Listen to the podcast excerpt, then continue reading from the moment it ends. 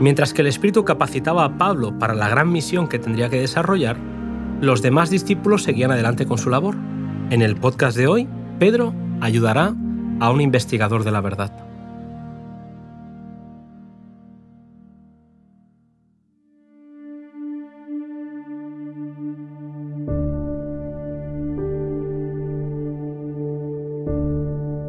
En una de sus visitas a Lida, Pedro sanó a Eneas, que durante ocho años había estado postrado en cama con parálisis.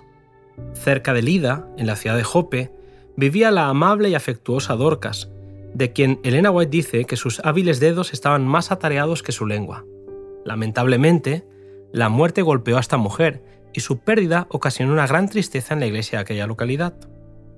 Pedro fue avisado de la situación y su corazón fue movido a simpatía al ver su tristeza. Orando al Señor, Pedro dijo, Tabita, levántate. El texto nos dice que ella, abriendo los ojos, vio a Pedro y se incorporó. Mientras Pedro estaba todavía en Jope, fue llamado a llevar el Evangelio a un centurión romano llamado Cornelio que vivía en Cesarea. Aunque pagano de nacimiento y educación, por su contacto con los judíos había adquirido cierto conocimiento de Dios y era conocido por su dadivosidad y rectitud.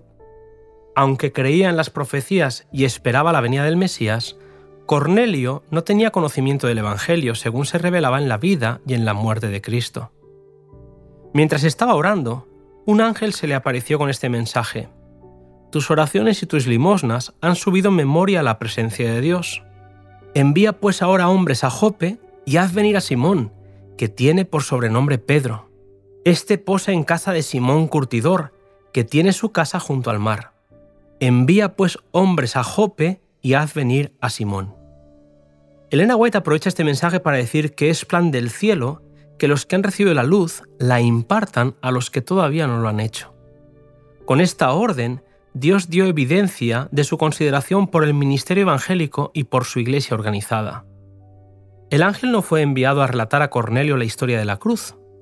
Un hombre, sujeto como el centurión mismo a las flaquezas y tentaciones humanas, había de ser quien le hablase del Salvador crucificado y resucitado.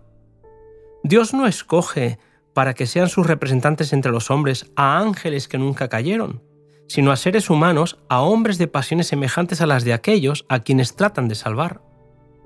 Cristo se hizo humano a fin de poder alcanzar a la humanidad.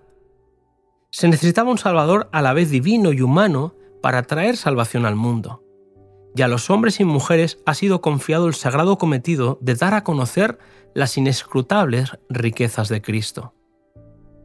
Cornelio obedeció la orden y envió mensajeros a buscar a Pedro.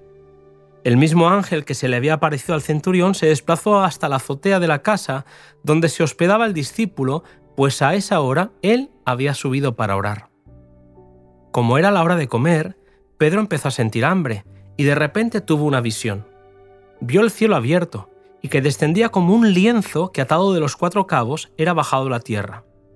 En él había de todos los animales cuadrúpedos de la tierra y reptiles y aves del cielo. Y le vino una voz, Levántate, Pedro, mata y come.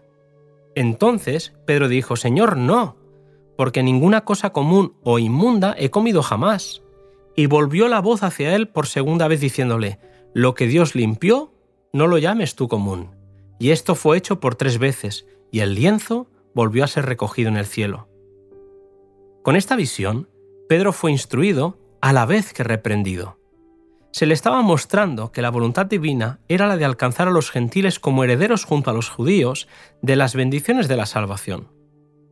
Los discípulos seguían considerando a los gentiles excluidos de las bendiciones del Evangelio y no les predicaban.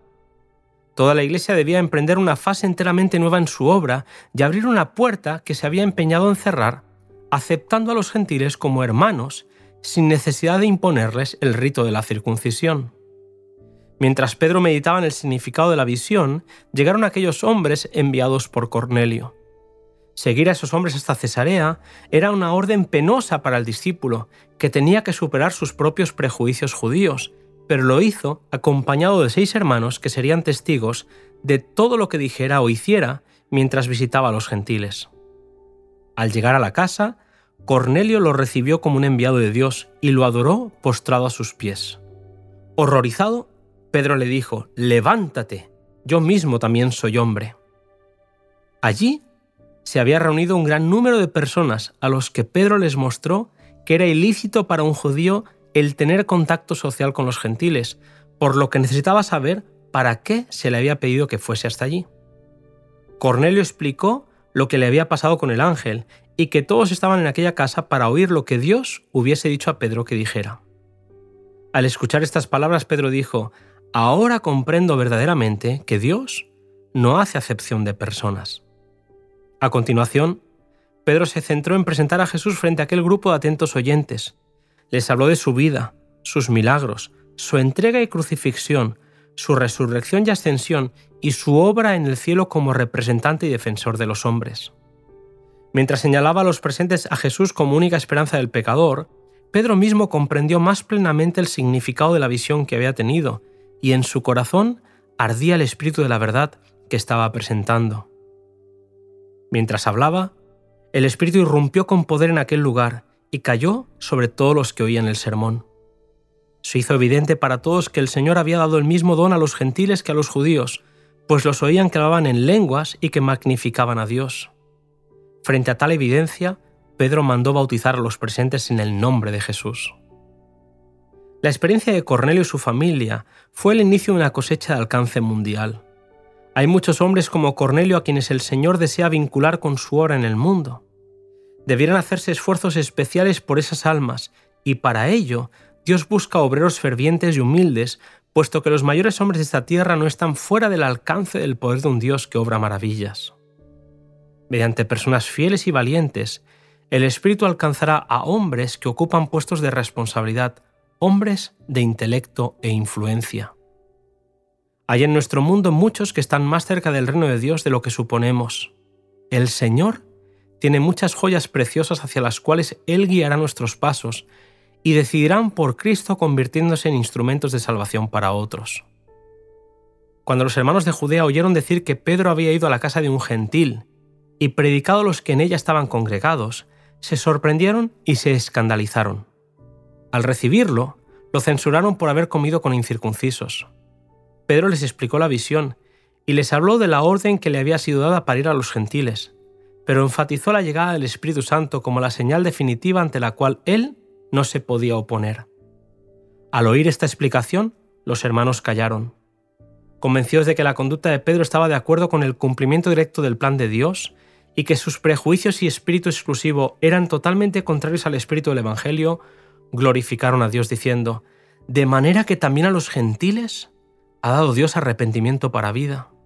Así, sin discusión, los prejuicios fueron quebrantados, se abandonó el espíritu exclusivista establecido por la costumbre secular y quedó abierto el camino para la proclamación del Evangelio a los gentiles.